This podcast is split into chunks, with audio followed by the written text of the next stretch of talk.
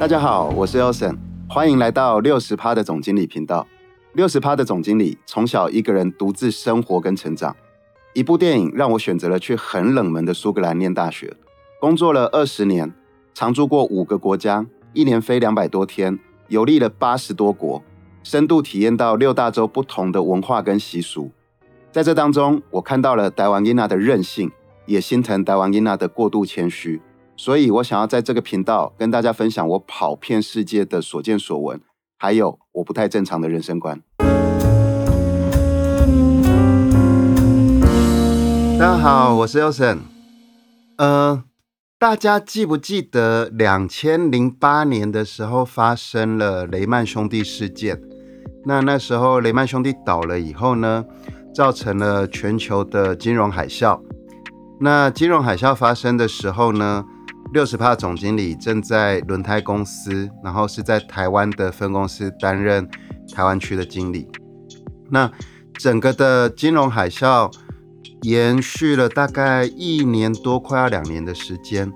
那我印象很深的就是这个金融海啸结束了以后呢，全台湾的轮胎店倒了快要一半，那只留下了两种极端的轮胎店还留着，而且。不但还留着，它还比金融海啸之前的生意更好。那我这边讲的两种极端呢？第一种极端就是只卖贵的，只卖最高端的呃轮胎，以及只服务高端车子的轮胎店。还有另外一种呢，就是只卖最便宜的轮胎，就是只有服务入门型车款的轮胎店。这两种极端留着了。那在中间这种所谓的杂菜面啦，就是这种混合式，高端的也做，低端的也做，然后呢，这些轮胎店都倒了。那我这边讲的这个呢，是不包括那个保修厂，单纯是讲轮胎店。那这个是为什么呢？就是因为啊，当大家的荷包忽然紧缩了，那大家就只会选择更便宜的。那当金融海啸的时候，绝大部分的人荷包紧缩了，那一些荷包不会被紧缩，也就是收入很好的人，他自然也不会被影响。那这个是六十八总经理有注意到，就是在金融海啸的过程当中，这将近一半的轮胎店是怎么倒的？其实他们自己都没有想到过。那所以后来我有这个荣幸，又升官了。然后在管理全球的时候呢，我就很重视所谓的讯息分享，也就是说，我那个时候一年要飞两百天，全世界跑，我都很在意的就是让各国的代理商知道全球的趋势，这样子呢，他们才能够有那个足够的时间来提早做准备。那所以今天我就想要跟大家分享一下汽车行业的未来趋势。那大家可能都会说，汽车行业的未来趋势不就是电动车吗？呃，六十帕总经理对于这个的看法并没有那么的认同，因为其实在我看到的全世界要这样跑，我看到的是，第一是电动车不见得比较环保，因为电动车从生产然后一直到上路，一直到电动车报废掉，事实上它所排放的碳排放量是比传统的汽油车还要再多一些的。只是是说，电动车厂它的污染是来自于它生产的过程，然后呢，它的生产的工厂，它把它移到了城市的外面，也就是说，它把污染集中在城市外面，去确保。城市里面就是住的人很多的地方，它的碳排量是少的，但是不代表说它从生产一直到报废，它整个都是环保的。也因此，我认为电动车不见得是长期的未来趋势。那什么是比较有机会变成未来在环境保护啦，或者是在能源上面的一个比较可行的？汽车行业的发展呢，六十帕总经认为是气动车。什么叫气动车？就是这个车子呢，它是靠空气来做作为传动来来做移动的。那其实，在印度最大的汽车厂 Tata，它已经有量产的气动车了，只是它的品质不好，因为它的原理就是用就是用 vacuum，就是吸气放气，吸气放气，吸气放气，来让那个车子移动。如果我讲的比较白话一点，就是它它的气动车，你开在路上的时候，它就是一直放屁。好，那用这个方式让车子来移动。那这个并不是一个很好、很成熟的技术，所以它的气动车做的不太好。然后呢，讲到了气动，你就会想到的应该是气旋技术。气旋技术其实，在世界上气旋技术最厉害的品牌，它叫做 Dyson，也就是英国的那个吸尘器的那个 Dyson。Dyson 其实在二零一六年的时候，有花了一大笔钱，在新加坡的码头买了一大块地，然后呢，他就宣称他要来盖的是气动车厂。那因为他有他自己很核心的气旋技术，就不会像塔塔的车子做出来是一吸一吐，一吸一吐，就是我刚才讲，很像一直放屁，一直移动这样子。那为什么他会选在寸土寸金的新加坡呢？因为新加坡的码头很容易的就连接到印尼，连接到马来西亚。那这样子的话，印尼跟马来西亚有做汽车厂、有做仪表板这一些的供应商，那它整个的生产链就可以串起来。好，所以如果 Osim 开发出啊，对不起，如果 Dyson 开发出来的这个气旋技术运用到车子的时候，那对于环保还有能源上面的问题基本上就解决了。那虽然 Dyson 不知道是因为什么商业的原因，目前这个 project 暂停了，但是其实这一件事情就是证明了，长期的话，电动车绝对不会是最好的一个未来的解决方式。那另外啊，讲到了电动车啊，我额外一提的就是，我相信听众朋友很多人都已经开始在开电动车了。那电动车最大的好处就是，你在使用这台车子的时候，你的保养费完全省了，因为它不用换油，不用换水。那可是不晓得大家有没有注意过一件事情，就是电动车。的轮胎用的更凶了，就是你可能以前开一般的车子，轮胎装上去以后，可能三年才会磨平。如果你今天换成了电动车，你装上了四条轮胎，它可能两年就磨平了。这个是为什么呢？第一个就是那个电池的重量非常的重，然后呢，因此电动车的扭力要比较大才能开始驱动它。那因为它重。然后扭力的时候，那个瞬间去扭，所以它那个在地面摩擦的那个摩擦力就会增加，然后然后轮胎就会像橡皮擦，你擦的比较用力，就会比较快的磨完一样的概念。还有另外一个就是，电动车在行驶的过程当中，一般汽车你行驶汽油车你是开始踩刹车，然后它才会。刹车片夹起来，然后才会慢慢、慢慢、慢慢的减速。可是电动车是一旦你没有去踩那个油门，它就直接回冲了。也就是你还没踩刹车，它的轮胎就已经开始在减速、在磨了。也因此，电动车的轮胎的磨耗是会比较快的。然后啊，刚才我提到了环保，那讲到环保这件事情，哈，纯粹在空气污染这个地方的话。我们就有一个大家都知道全球公约，叫做 Euro，那就是欧盟。那目前呃已经到了 Euro Six，就是欧盟第六期的环保法规的标准。那其实，在汽车行业里面也有汽车行业的一个公约，就是它会有一个使命，说到了哪一年要达到哪一个标准。那在汽车界的公约里面，并没有所谓的电动车化。虽然说有一些集团，比如说 VAG 集团的奥迪这个品牌，它就曾经对外有宣示过，它要在二零三零年的时候实现百分之四十奥迪的车都是电动车。那这个是各自品牌自己的一个承诺，它并不是一个公约。但是在汽车行业里面有一个公约，就是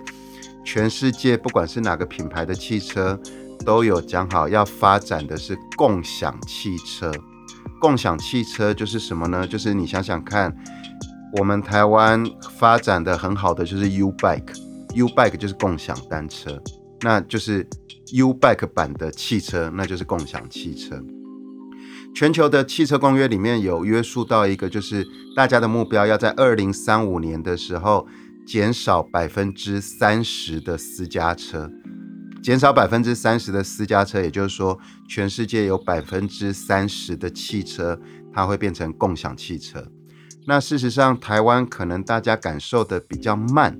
事实上，北美在二零一六年的时候连超跑保时捷都已经可以办共享了。它的办共享是怎么样呢？就是你付给保时捷一个一个押金，或者是一个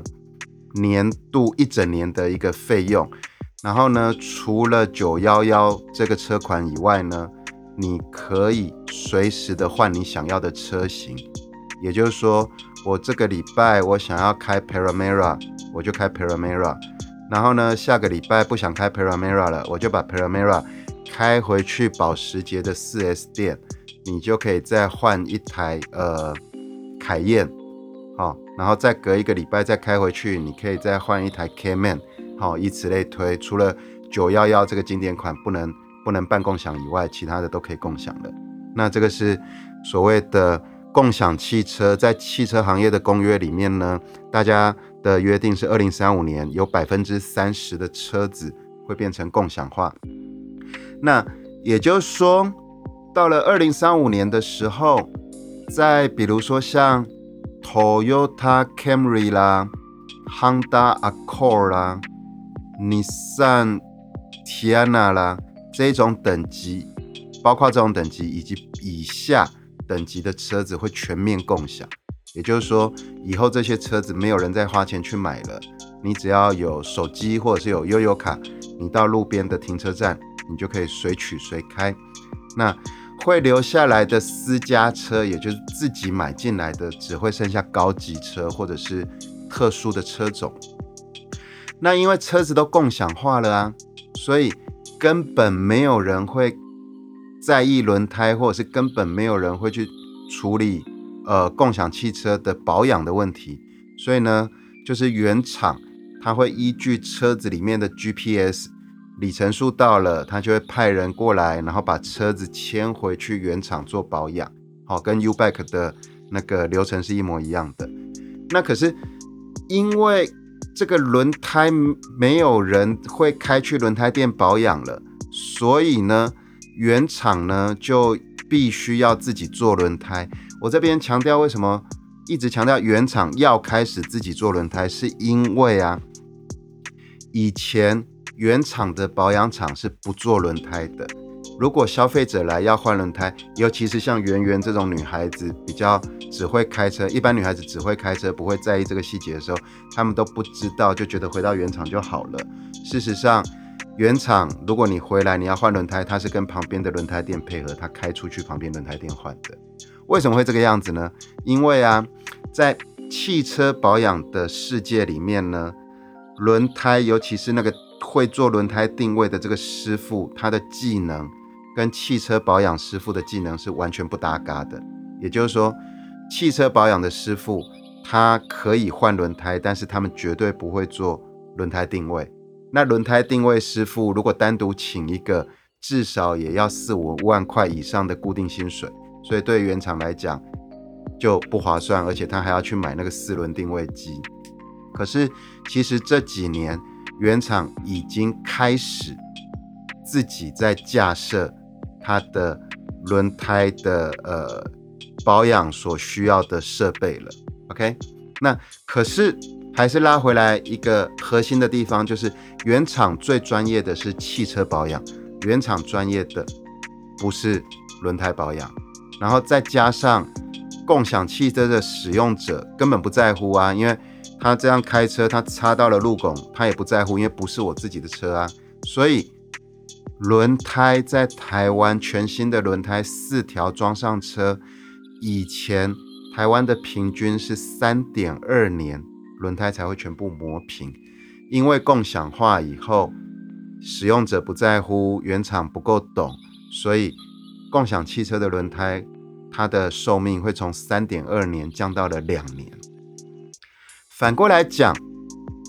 留下来会去轮胎店自己要求要换轮胎、要保养轮胎的，只剩下高级的私家车。那这些轮胎店为了服务这些高端的消费者，他就必须要提供更好的服务。所以呢，可能以前开一千公里才会去做轮胎对调，哎，对不起，以前开一万公里。才会去做轮胎对调，现在都变成五千公里就帮你服务一次，因为要服务这些高端的客人，所以这些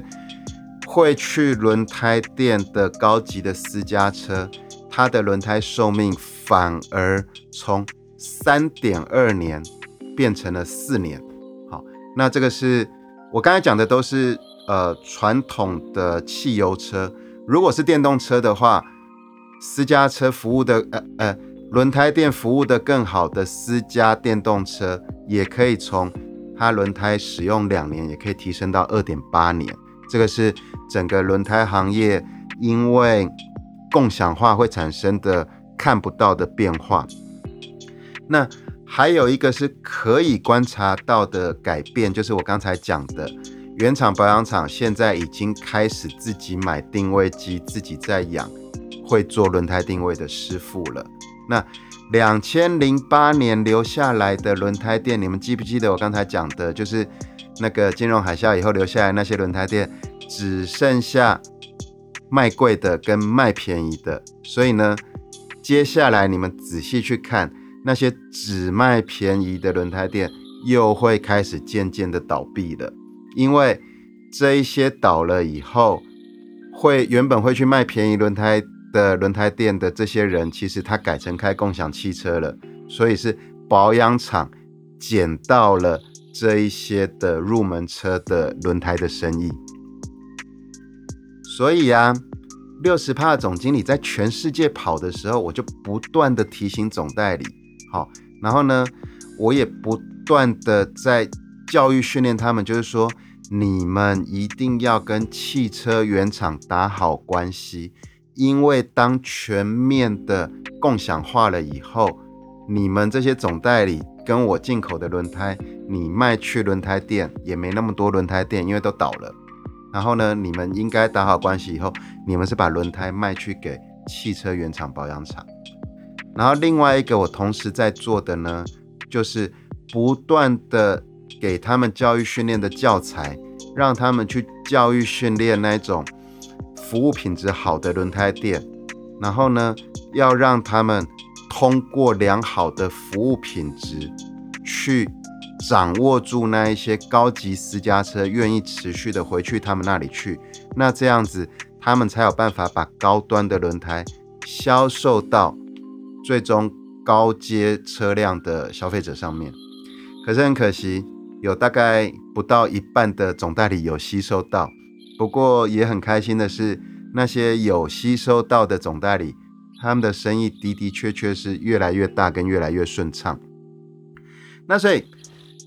今天的总结呢，就是我今天分享的这个是共享的趋势。那在汽车行业也不缺席共享这个这个部分。